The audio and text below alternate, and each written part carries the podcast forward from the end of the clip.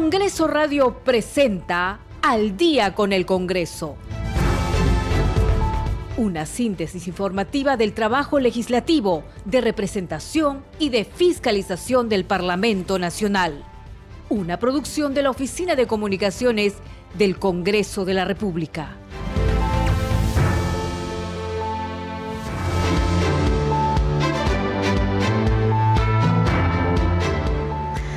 ¿Qué tal amigos? ¿Cómo están? Muy buenas noches. Estamos en Radio Nacional y esto es Al día con el Congreso.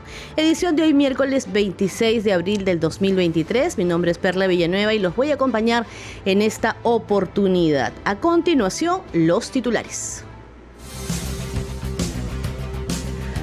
La Comisión Permanente del Congreso otorgó 15 días hábiles a la Subcomisión de Acusaciones Constitucionales para presentar el informe final de la denuncia constitucional contra la congresista María Cordero por la posible comisión del delito de concusión y presuntas infracciones constitucionales. El presidente de la Comisión de Fiscalización y Contraloría, Héctor Ventura, anunció que el investigado ex jefe de Estado, Pedro Castillo, será citado nuevamente para el próximo 5 de mayo en el marco de las investigaciones por la presunta organización criminal familiar que habría dirigido el detenido exmandatario desde Palacio de Gobierno. Además, el parlamentario señaló que el grupo de trabajo evaluará si acudirá o no hasta las instalaciones del penal Barbadillo en Ate para tomar sus declaraciones ante la negativa de Castillo Terrones de acatar las disposiciones y el protocolo parlamentario. Y el Pleno del Congreso sesionará mañana desde las 9 horas.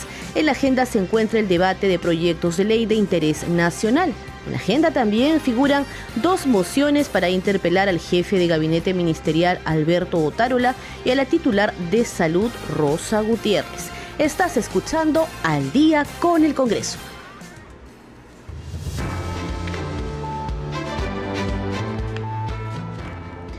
Muy bien, vamos a ir de inmediato con el desarrollo de las noticias. Ha sesionado esta tarde la comisión permanente y uno de los primeros casos en verse en esta sesión ha sido el caso de la congresista María Cordero Jontay. La comisión permanente aprobó otorgar 15 días de plazo a la subcomisión de acusaciones constitucionales para analizar la denuncia presentada contra la congresista María Cordero.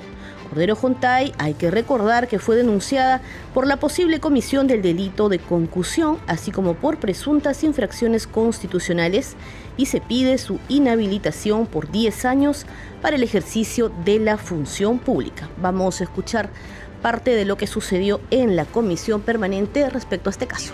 Congresista se va a dar cuenta del informe de calificación procedente de la denuncia constitucional 359 presentado por la subcomisión de acusaciones constitucionales. Señor relator, de lectura. Denuncia constitucional 359. Declara admitir a trámite por procedente la denuncia constitucional que interpone la denunciante Marta Lupe Moyano Delgado en su condición de congresista de la República contra la señora María del Pilar Cordero Yontay, en su condición de congresista de la República, por la posible comisión del delito de concusión, artículo 382 del Código Penal, así como la comisión de presuntas infracciones constitucionales de los artículos 1, 2, inciso 15, 22, 23, 38 y 45 de la Constitución Política del Perú, dado que la denuncia ha cumplido con todos los criterios de los literales A y C del artículo 89 del reglamento del Congreso. Informe presentado el 25 de abril de 2023. En aplicación del primer y segundo párrafo del inciso D del artículo 89 del reglamento del Congreso, la presidencia propone otorgar un plazo de hasta 15 días hábiles para que la subcomisión de acusaciones constitucionales realice la investigación y presente su informe final. Votación nominal. Resultado de la votación, 22 votos a favor, votos en contra cero, abstenciones cero. En consecuencia, se acuerda conceder un plazo de 15 días hábiles a la subcomisión. 7 de la noche con 5 minutos, la Comisión Permanente del Congreso también otorgó 15 días hábiles a la Subcomisión de Acusaciones Constitucionales para presentar el informe final de la denuncia constitucional contra el expresidente Francisco Sagasti por presunta infracción constitucional y probable delito de abuso de autoridad y nombramiento ilegal. Escuchemos.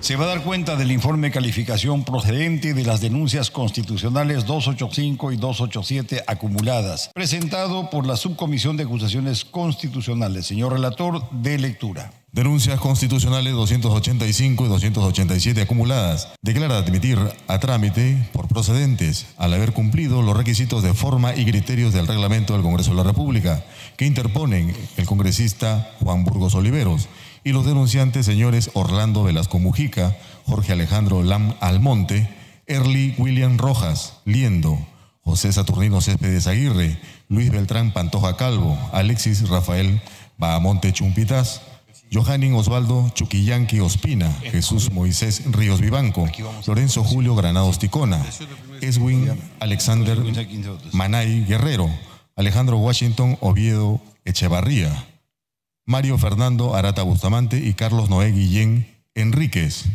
contra el señor Francisco Sagasti Hohausler en su condición de expresidente de la República por la presunta infracción constitucional de los artículos 2, inciso 2 y 15, 118, inciso 1, 139, incisos 3 y 5 y 172 de la Constitución Política del Perú y la probable comisión de los delitos de abuso de autoridad y nombramiento ilegal, regulados en los artículos 376 y 381 del Código Penal, respectivamente. Informe presentado el 28 de marzo de 2023.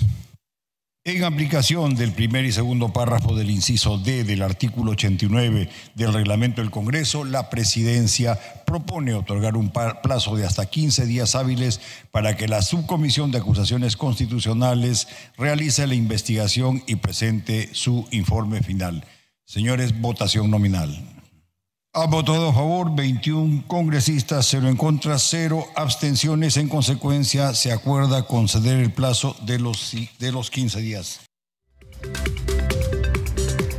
Y antes de continuar con el desarrollo de la información, aquí en Al día con el Congreso queremos compartir una publicación en el Twitter del titular del Parlamento Nacional, José William Zapata quien en su mensaje dice lo siguiente, salvaguardar la vida e integridad es un derecho fundamental en el mundo, por ello firmé la autógrafa de ley que reconoce los derechos al concebido para fortalecer sus facultades como su desarrollo, bienestar, identidad y salud. Siempre firmes en defensa de la vida y también está compartiendo unas fotografías en esta publicación de eh, la ceremonia de firma de autógrafa de ley que reconoce los derechos al concebido para fortalecer sus facultades como su desarrollo, bienestar, identidad y salud. En estas imágenes se le ve acompañado al titular del Poder Legislativo de la parlamentaria Milagros Jauregui de Aguayo, que es autora de esta iniciativa de ley. Ahora sí vamos a continuar con el desarrollo de la información. Nos vamos a ver qué sucedió hoy en la Comisión de Fiscalización. El expresidente de la República, Pedro Castillo, se negó a declarar ante este grupo de trabajo parlamentario que lo investiga por presuntos actos de corrupción en la ejecución de obras a través del Ministerio de Vivienda tras la promulgación del Decreto Supremo 102. El presidente de dicho grupo de trabajo parlamentario, Héctor Ventura Ángel, intentó sin conseguirlo hasta en tres ocasiones tomarle juramento para dar inicio al interrogatorio virtual programado en el marco de las pesquisas que se realiza. Escuchemos parte de lo que fue esta sesión. Como antecedente, recordar a los congresistas y a todo el país, en calidad de testigo, Pedro Castillo Terrones, hoy investigado, se ha conectado a la Comisión de fiscalización de manera virtual. Y en su momento, su abogado defensor, el abogado Pachas, manifestó que no podía declarar de manera virtual porque estaban conectados de manera virtual también ante la subcomisión de acusaciones constitucionales, el cual también era totalmente falso. No hubo cruce de eh, eh, sesiones virtuales. Nos encontramos ante pretextos para no declarar ante esta comisión. Recordemos que en una línea anterior sobre el caso Zarratea, el entonces presidente Pedro Castillo reiteró de que se iba a acoger a todas eh, las investigaciones, de que iba a participar inclusive ante la Comisión de Fiscalización. Señores congresistas, hermanos peruanos, hemos estado nosotros en el Palacio Gobierno esperando la declaración del señor Pedro Castillo y no tuvimos la oportunidad de recibir su declaración. Entonces, ya hay antecedentes, señor abogado, de que se pretende obstaculizar se pretende distraer, se pretende dilatar con argumentos legales que van a querer obstaculizar el desarrollo de las sesiones de la Comisión de Fiscalización. Consecuencia, vamos a llamar por última vez al investigado Pedro Castillo para que tome juramento. De lo contrario, vamos a proceder de acuerdo a la ley y sería inclusive eh, posible el inicio de una eh, denuncia penal. Señor Pedro Castillo Terrones, va a juramentar hoy ante esta comisión.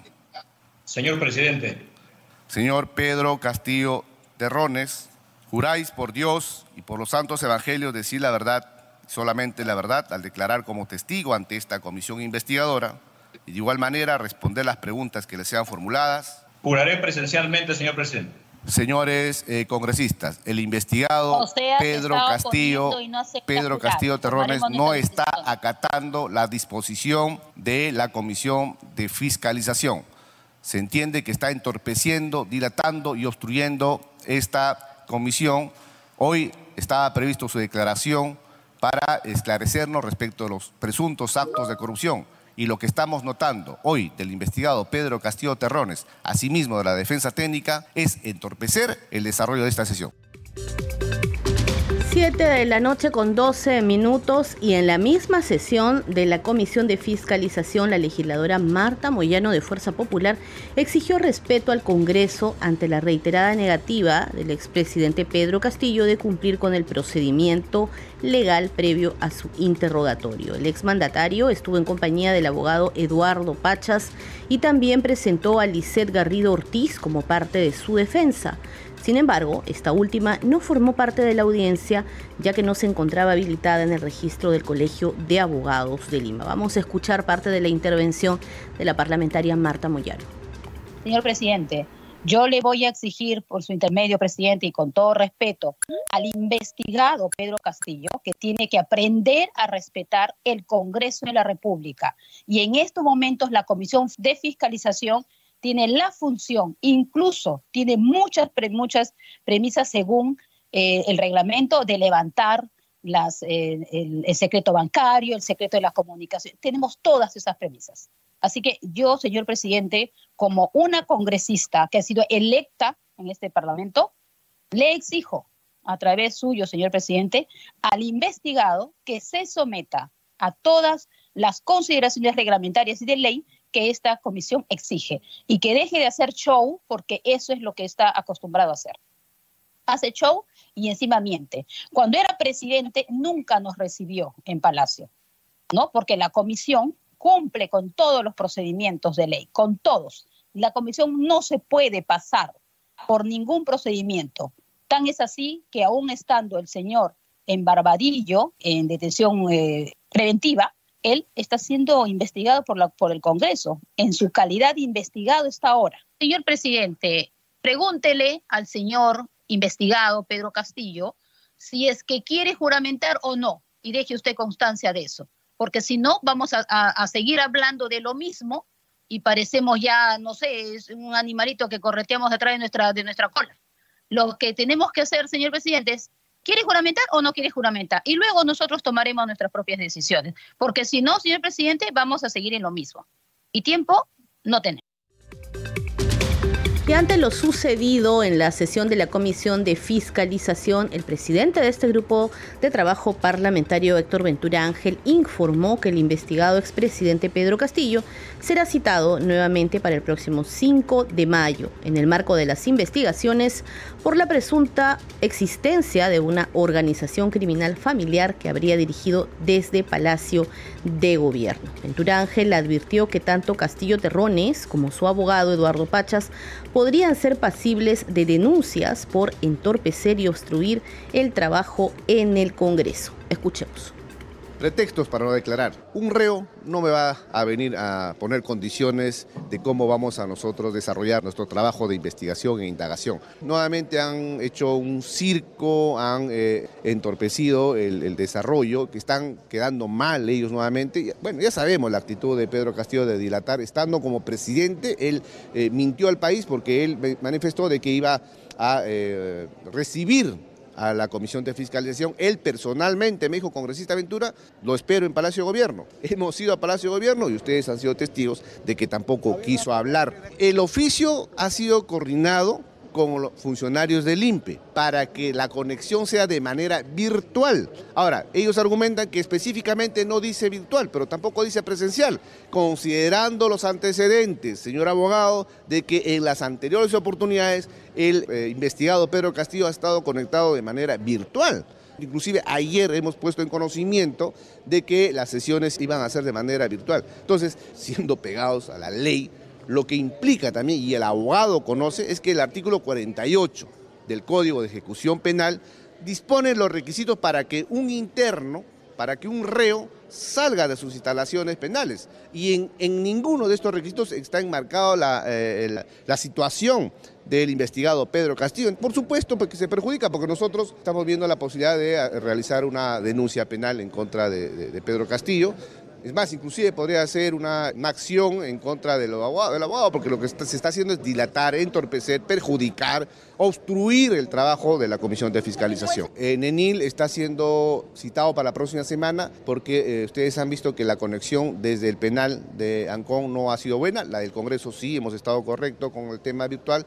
Eh, la situación de la hermana de Pedro Castillo, también ella desde su domicilio ha sido imposible que se conecte de manera, eh, eh, digamos, idónea en el tema virtual. Por eso que la próxima semana ella está siendo citada eh, de manera presencial para no tener estos inconvenientes que hoy se ha visto desde el domicilio de la señora Castillo. ir al penal de repente ustedes? Vamos a, vamos a justamente valorar, lo que decía en su momento es de que nosotros acudimos al penal de Ancón para tomar la declaración de Samir Villaverde, eh, pero lo que ha ocurrido es de que eh, él eh, declaró respecto a los fraudes últimos realizados en, las elecciones presidenciales, lo cual la comisión no tenía esa moción de investigación. Así que, bueno, vamos a justamente valorar temas administrativos, temas de logística y, temas políticos para ver si es, si es dable o no acudir al, al penal tanto de Ancón como la de Barbadillo. 7 de la noche con 18 minutos continuamos con más información del Parlamento Nacional en Al día con el Congreso. Les contamos ahora, o mejor dicho, queremos compartir una publicación de la cuenta oficial en el Twitter del Congreso del Perú. Utiliza el hashtag Congreso Informa. La Comisión de Trabajo aprobó el proyecto de ley 3563 que propone otorgar protección contra el despido arbitrario, compensación por tiempo de servicio CTS y descanso vacacional remunerado al trabajador a tiempo parcial. Y se comparte el enlace, el link al que podemos ingresar para tener mayor información, la información completa de esta noticia. Ahora sí, continuamos desarrollando la información de la jornada informativa de hoy en el Congreso de la República. Nos vamos con noticias de la Comisión de Economía. En este grupo de trabajo parlamentario, el legislador José Luna de Podemos Perú sustentó el proyecto de ley de su autoría que propone crear el nuevo sistema de financiamiento y aseguramiento previsional mixto. Vamos a escuchar parte de su sustentación.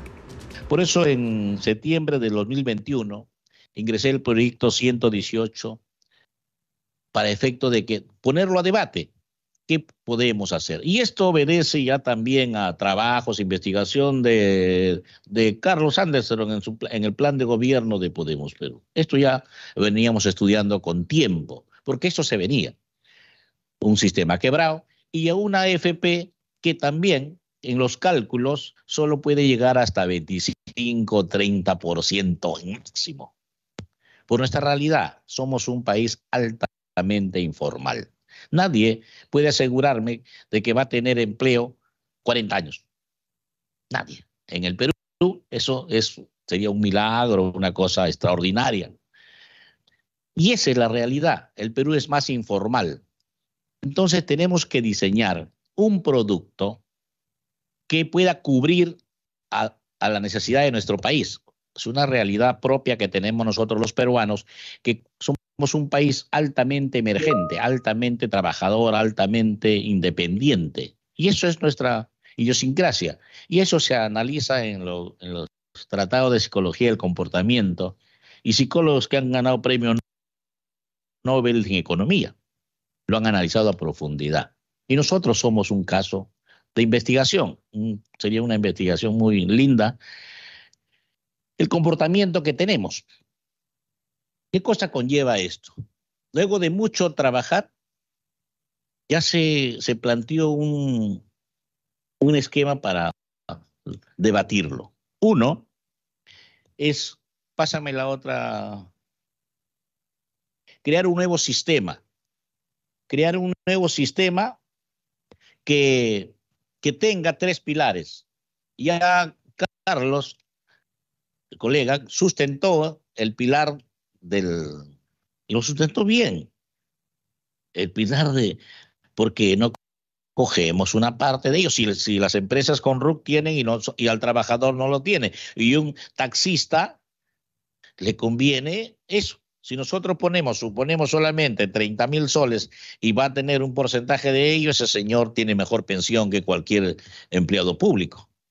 Entonces, esa es la solución. La cuestión es que la, tecnología está avanzando ya de tal forma que nos permite hacer ello. En algunas consultas con la SUNAT nos decía que nos den tiempo un año y lo implementamos inmediatamente para que pueda ayudarnos a recaudar. Primero le va a costar algo ah, de tener que dejar de percibir un porcentaje, pero luego la formalización va a incrementar nuevamente los ingresos. Eso va a ser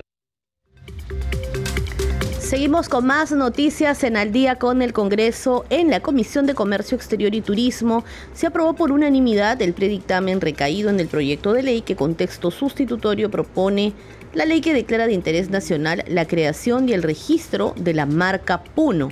Esto como estrategia de desarrollo sostenible de los productos y servicios de esta región. Vamos a escuchar al congresista Edgar Tello, presidente de este grupo de trabajo que contexto sustitutorio propone la ley que declara de interés nacional la creación y el registro de la marca Puno como estrategia de desarrollo sostenible de los productos y servicios del departamento de Puno. La fórmula legal proyectada por la comisión tiene un artículo único y una disposición complementaria final, por el cual se propone la creación y el registro, perdón, de la marca Puno con la finalidad de identificar los productos y servicios oriundos del departamento de Puno, que puedan ser distinguidos de manera exclusiva en los mercados nacional e internacional. En ese contexto, la importancia de la marca radica en su capacidad para vender más y mejor los productos. Las empresas son elementos que se representan con una marca para poder ser identificados y recordados entre las diferentes opciones. Una marca sonora y memorable permitirá el desarrollo del negocio su crecimiento y continuidad, una buena marca es aquella que evoca una emoción y nos ayuda a tomar una decisión de compra. En esa misma línea de ideas, la marca turística a nivel externo tiene el poder de, instigar a enormes masas turísticas alrededor del mundo. Por eso es fundamental que tanto el sector público como privado se interrelacionen en políticas de promoción estratégica de la zona o localidad generando de esta forma la conjunción de aspiraciones turísticas. Finalmente, con la finalidad de impulsar la creación de la marca regional de Puno, se conformó un comité de gestión de trabajo para el proceso de la creación de la marca región Puno. Por las consideraciones expuestas, la Comisión de Comercio Exterior y, Turismo recomienda la aprobación del presente predictamen con texto sustitutorio que busque implementar un distintivo que represente diferentes aspectos de la región de Puno, principalmente en el sector turismo, pero también para impulsar el proceso de la reactivación económica, destacando la necesidad de contar con una marca como signo distintivo para hacer únicos los productos y servicios de la región. Se somete a votación la aprobación del predictamen recaído en el proyecto de ley 2954 2022-CR. Señor secretario técnico, sírvase proceder con la votación. Señor presidente, el predictamen ha sido aprobado por unanimidad. Señores congresistas, se ha aprobado por unanimidad el predictamen recaído en el proyecto de la ley 2954 en la 2022-CR, que con texto sustitutorio propone la ley que declara de interés nacional la creación y el registro de la marca Puno como estrategia de desarrollo sostenible de los productos y servicios del departamento de Puno. Y también en la Comisión de Comercio Exterior y Turismo, el parlamentario Idelso García de Alianza para el Progreso sustentó su proyecto de ley que propone declarar de interés nacional la implementación del circuito turístico del complejo de Lagunas Las Guaringas, esto en la provincia de Huancabamba, en la región Piura. Vamos a escuchar de qué trata esta iniciativa legislativa tenemos la presentación del congresista Idelso Manuel García Correa, quien sustentará su proyecto de ley 4169-2022-CR, que propone declarar de interés nacional la implementación del circuito turístico del complejo de lagunas Las Guaringas en la provincia de Huancabamba, departamento de Piura. ¿Tiene la palabra, señor congresista? Proyecto de ley número 4169-2022-CR ley que declara de interés nacional la implementación del circuito turístico del complejo de Lagunas Las Guarinjas en la provincia de Huancabamba de la región Piura. Asimismo, de la interacción de desde tiempos ancestrales, Centro de Prácticas Ancestrales de Curanderismo y las Bondades Ecológicas, que posee, constituyen un importante centro turístico con más de 2.700 visitas por mes. Sin embargo, pese a su enorme potencial, a la fecha no cuenta con un circuito turístico que permita mejorar la calidad de su servicio y por ende incrementar la actividad turística en esta zona. Por tal motivo, esto hace necesario la intervención del actual Congreso de la República en la, en la aprobación de una norma que declare de interés nacional la implementación del circuito turístico del complejo de lagunas de las Guarinjas de la provincia de Huancabamba en la región Piura. Impacto de la norma. El presente proyecto de ley al ser declarativo, no colisiona con la legislación vigente. Análisis costo-beneficio la norma no genera impacto negativo en el sector económico alguno del país. Con un circuito turístico en el complejo de las lagunas de las Guarinjas de Huancabamba se podrá incrementar la actividad turística en estas zonas, lo que contribuirá a que se eleve el PBI por concepto del turismo en la provincia de Huancabamba, en la región de Piura. Relación con las políticas de Estado expresadas en el Acuerdo Nacional. Política número 19 desarrollo sostenible y gestión ambiental, que señalan el Estado se compromete a integrar la política nacional ambiental con las políticas económicas, sociales, culturales y de ordenamiento territorial para contribuir a superar la pobreza y lograr el desarrollo sostenible, para lo cual estimulará la inversión ambiental, así como el aprovechamiento sostenible del turismo y promoverá también el ecoturismo, que es precisamente lo que busca la presente norma con la implementación de un circuito turístico turístico en el complejo de Lagunas de Guantabamba. Muchas gracias, congresista Manuel García Correa. Agradecemos su participación y dándole fin a la sesión, no habiendo otro tema que tratar. Muchas gracias, hasta la próxima sesión. 7 de la noche con 29 minutos. A esta hora es momento de hacer una pausa, pero ya regresamos con más noticias del Congreso de la República en Al día con el Congreso y a través de Radio Nacional.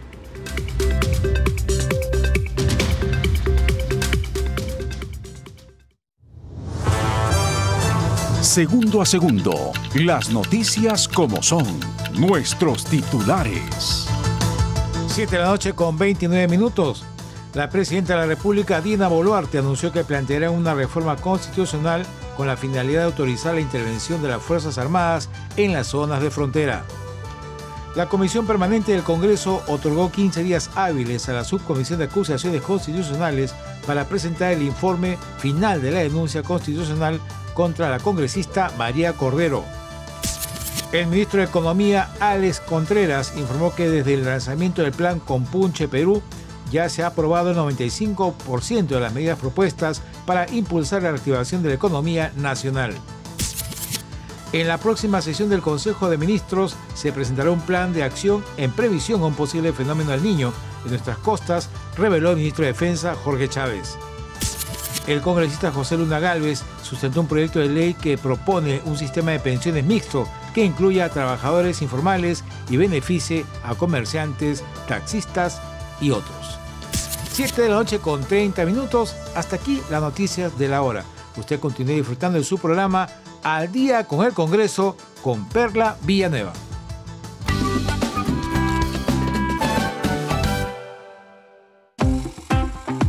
En A Todo Parlante, conocimos a Lali Arce, joven promotora de la lectura.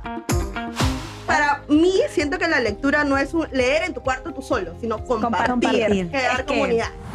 Conoce más historias que inspiran y lo mejor del talento joven peruano en A Todo Parlante, los sábados a las 5 de la tarde por Radio Nacional. La ciudad arqueológica de América, escucha Nacional 96.9 FM. Las noches son más nuestras. Este jueves en Encuentros en la Radio, nos sumergimos en el mundo del teatro con la compañía de dos grandes actrices, Yvonne Fraisinet. Dejé el periodismo, he dejado varias carreras porque el teatro me capturó. Y Pilar Brescia. Ahora yo creo que, que vivir es importantísimo, existir, ¿no? Pero hacer en la vida lo que te gusta, ya eso es un plus.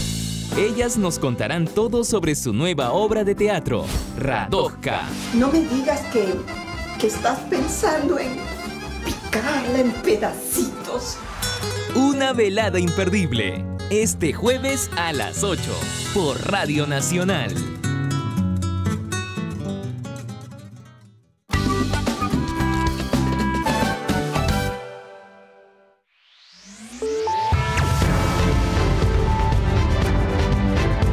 Continuamos en Al día con el Congreso.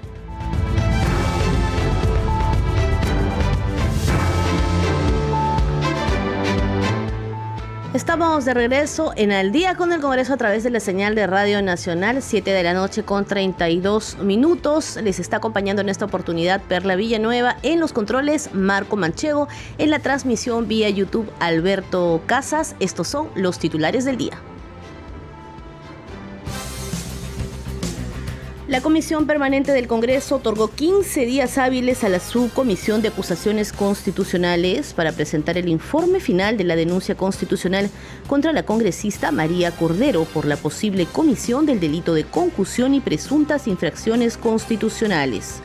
El presidente de la Comisión de Fiscalización y Contraloría, Héctor Ventura, anunció que el investigado ex jefe de Estado, Pedro Castillo, será citado nuevamente para el próximo 5 de mayo en el marco de las investigaciones que se le sigue por la presunta existencia de una organización criminal familiar que habría dirigido el detenido exmandatario desde Palacio de Gobierno.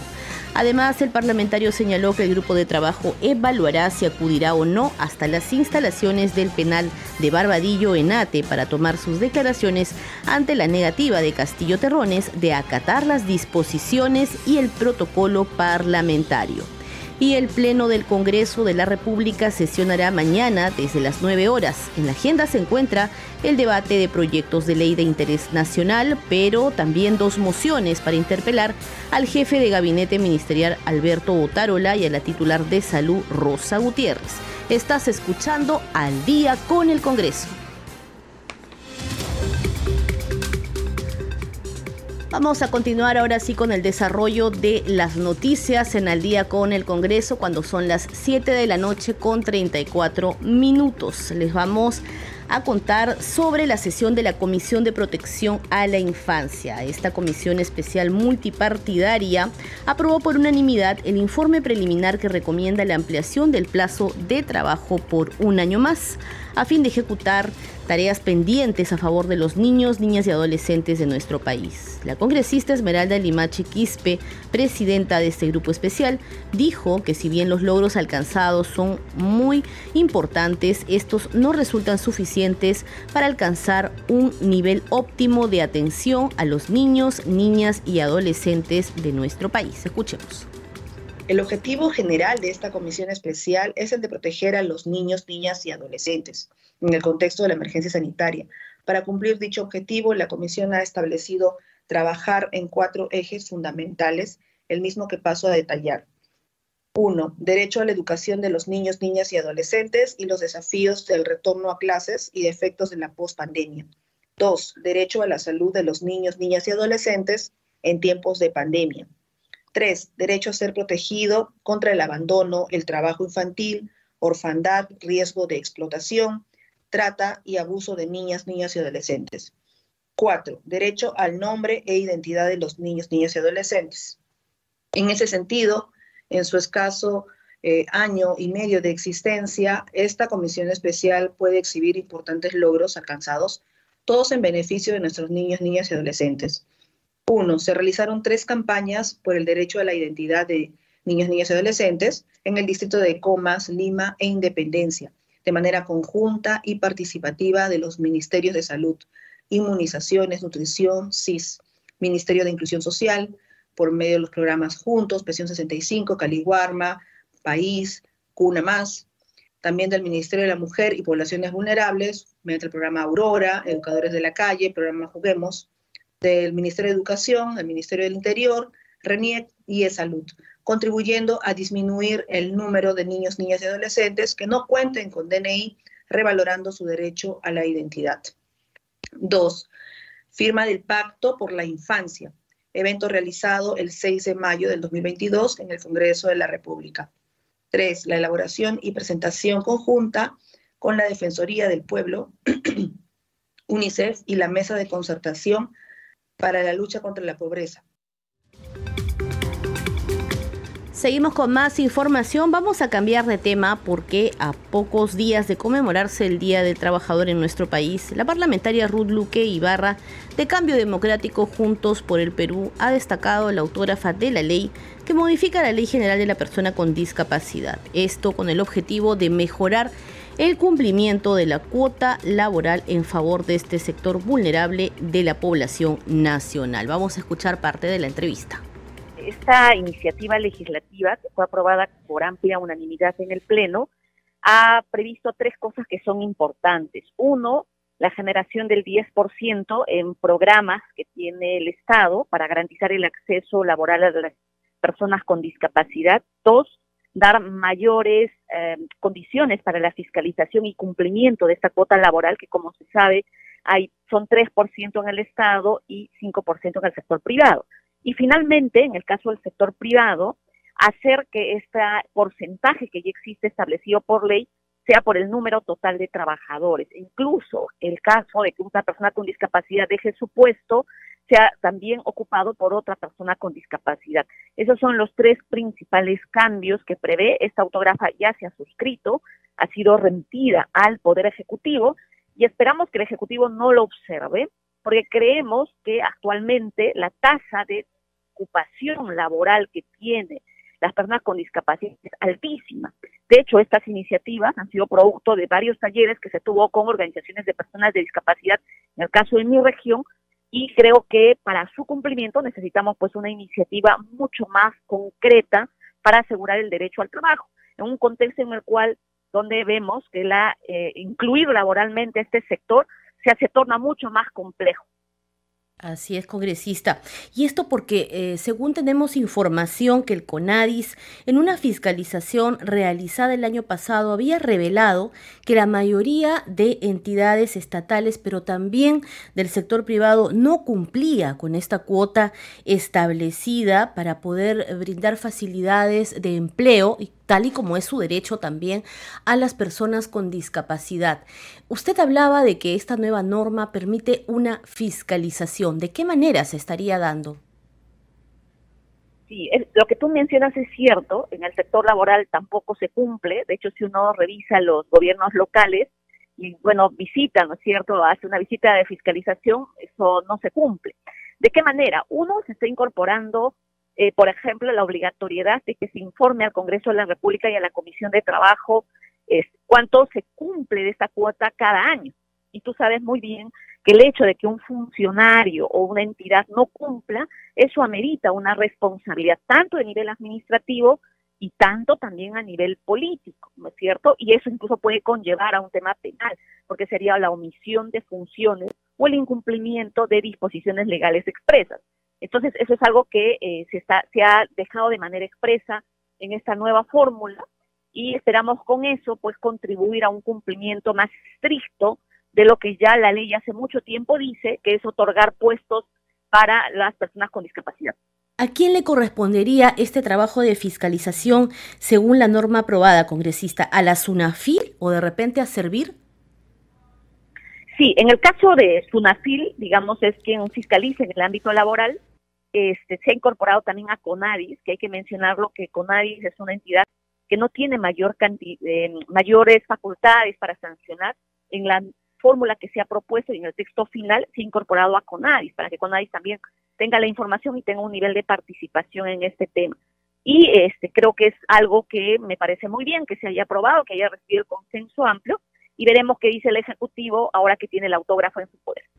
Usted destacaba también durante la firma, la ceremonia de la firma de esta autógrafa, que es importante porque ahora, luego de esta fiscalización, y lo acaba de mencionar usted, esto también se va a hacer público a través de informes a las instancias correspondientes y va a quedar de manera accesible a que todos podamos conocer quiénes verdaderamente cumplen con otorgar empleo o brindar las facilidades para que puedan emplearse este sector vulnerable de la población.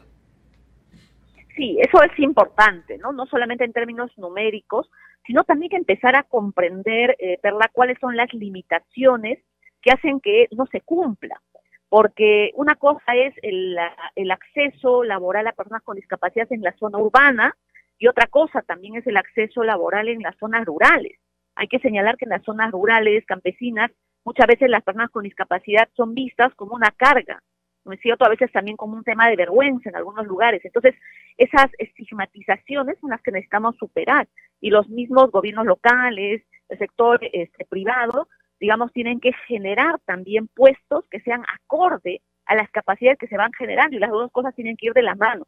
Así como generamos puestos, tienen que ir fomentándose y fortaleciéndose capacidades que la ley ya lo establece, pero hay que reforzar esa parte para que pues las personas puedan acceder de distinta manera a puestos o ocupaciones que como ellos mismos lo han dicho, digamos, tener una discapacidad no es una limitación. Bien, continuamos con más noticias, 7 de la noche con 43 minutos. Estamos en Radio Nacional con información del Parlamento. El congresista Alejandro Cabero de Avanza País advirtió que la Junta Nacional de Justicia está politizada luego de que esta institución abriera una investigación contra la fiscal de la Nación, Patricia Benavides, por recibir una condecoración del alcalde de Lima, Rafael López Aliaga. El parlamentario Alejandro Cabero sostuvo que le parece raro que la jueza que va a resolver el caso de Benavides Vargas ya haya superado el límite de edad establecido para ejercer funciones en dicho organismo. Y me parece que no está actuando correctamente, ¿no? Eh, en fin, yo, yo espero que eh, esto no, tenga mayor, este, mayor asidero. Me parece que es llegar al extremo de la politización eh, caviar que ha sufrido la Junta Nacional de Justicia, que es un órgano, como ustedes recordarán, creada por el lagarto, el expresidente Martín Vizcarra. Me parece que no tiene mayor asidero recibir una condecoración a nombre de la ciudad de Lima, eh, que finalmente no tiene ninguna consecuencia práctica sobre cualquier investigación que pueda versar sobre el alcalde en específico. Además es una ceremonia pública, transparente, abierta, no hubo ningún secreto en eso. Y me parece que aquí lo que se está buscando es politizar un tema. No quisiera pensar que es una venganza política de parte de la Junta y de los caviares, que lo que quieren es presionar a la fiscal de la Nación de alguna manera. A pesar de que el señor Además, no, no me parece, porque la condecoración la da a nombre de la ciudad de Lima, la da a nombre de todos los ciudadanos de la, de, la ciudad. Es una condecoración transparente, eh, muy meritoria, además, creo, de parte de la fiscal.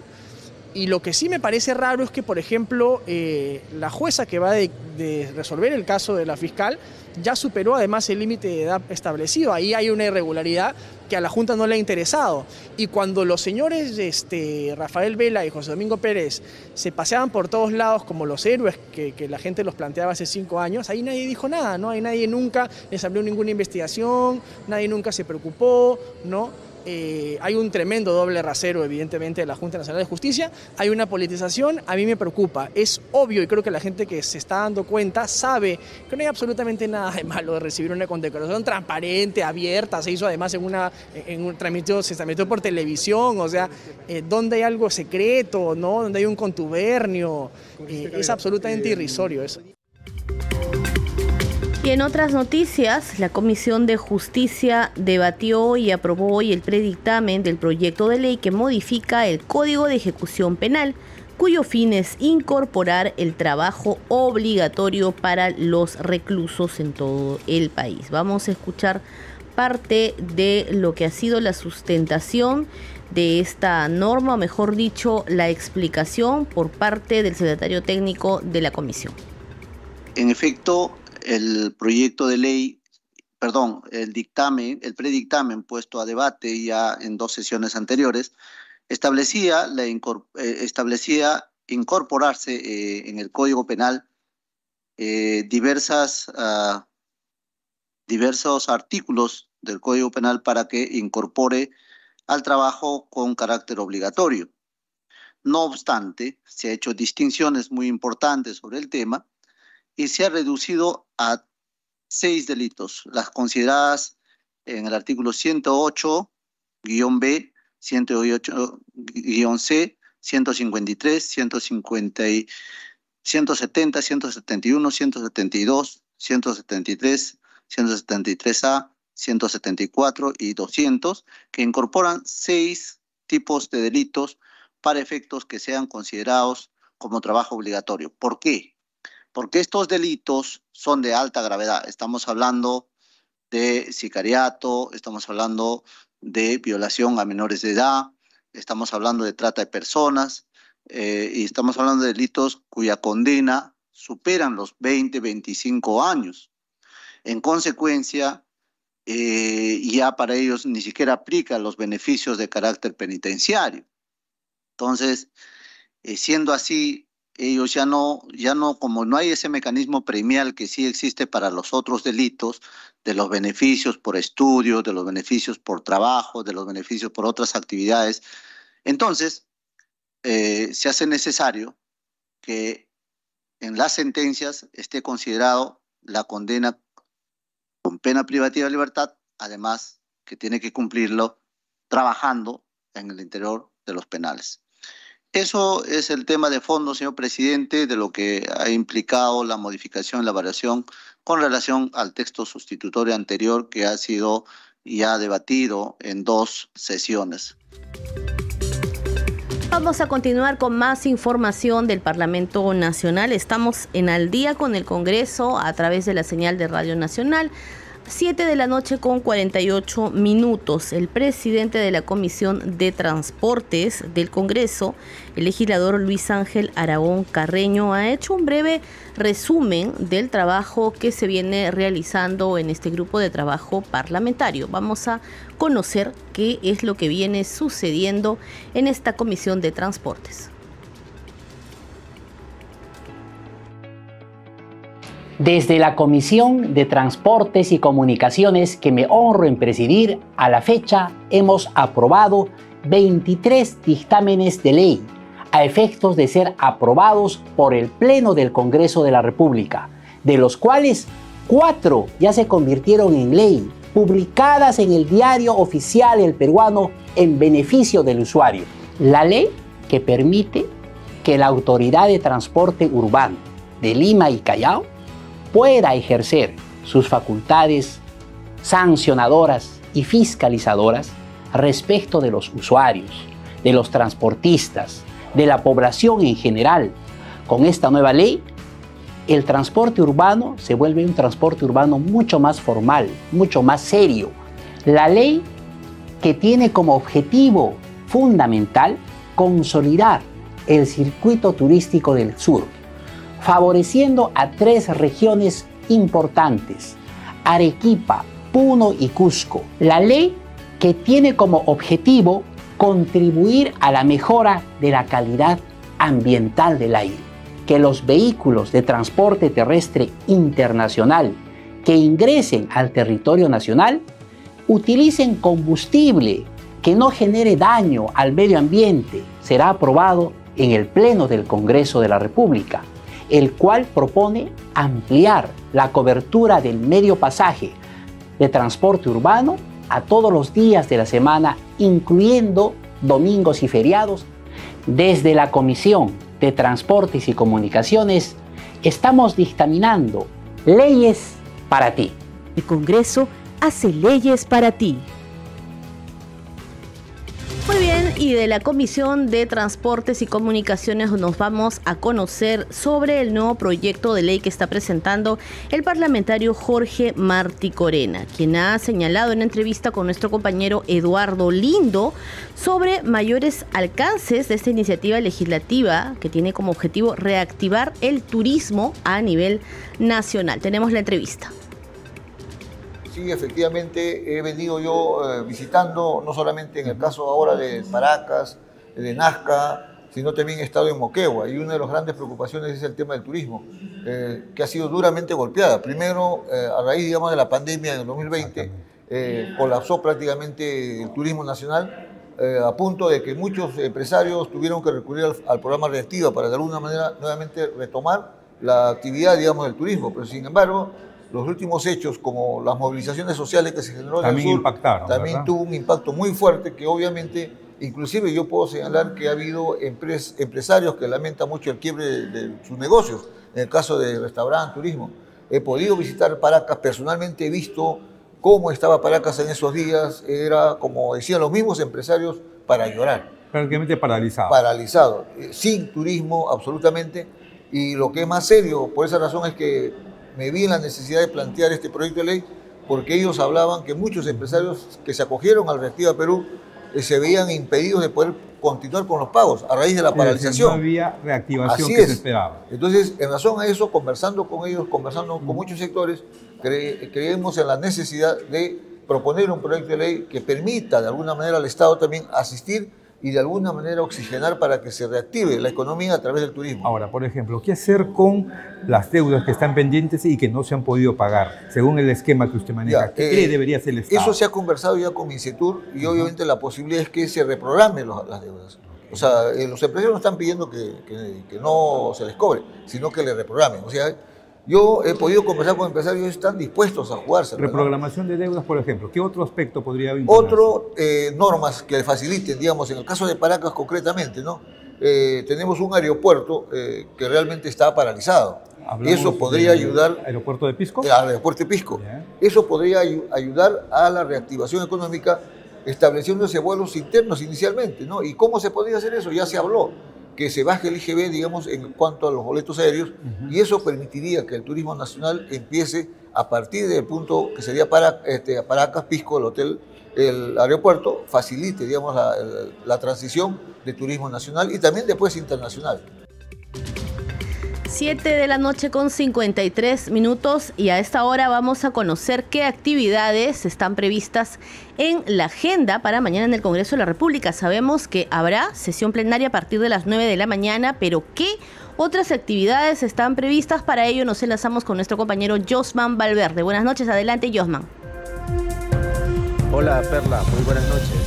Así es, conozcamos de inmediato la agenda de actividades del Congreso de la República prevista precisamente para eh, mañana, jueves 27 de abril eh, actividades que eh, sin duda están centradas, la más eh, importante o principal en sí es la sesión plenaria que se va a iniciar a las 9 de la mañana y en la cual, como sabemos, Perla, se van a debatir importantes proyectos de ley de beneficio ciudadano, proyectos que ya están incluidos precisamente en la agenda y que pueden ser vistas y consultadas en el portal institucional www.congreso.gov.pe.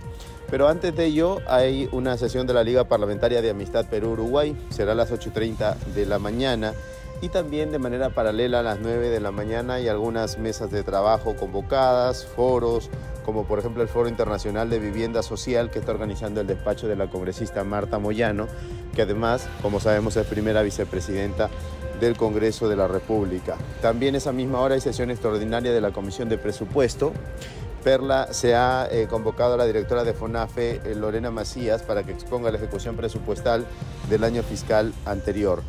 Eh, entre otros temas también hay actividades como eventos previstas también para horas de la mañana, mesas de trabajo y además la congresista Kira Alcaraz a las 2 de la tarde está promoviendo o impulsando un evento sobre un recital musical de artistas apurimeños en sus 150 años de aniversario de creación política de Apurímac.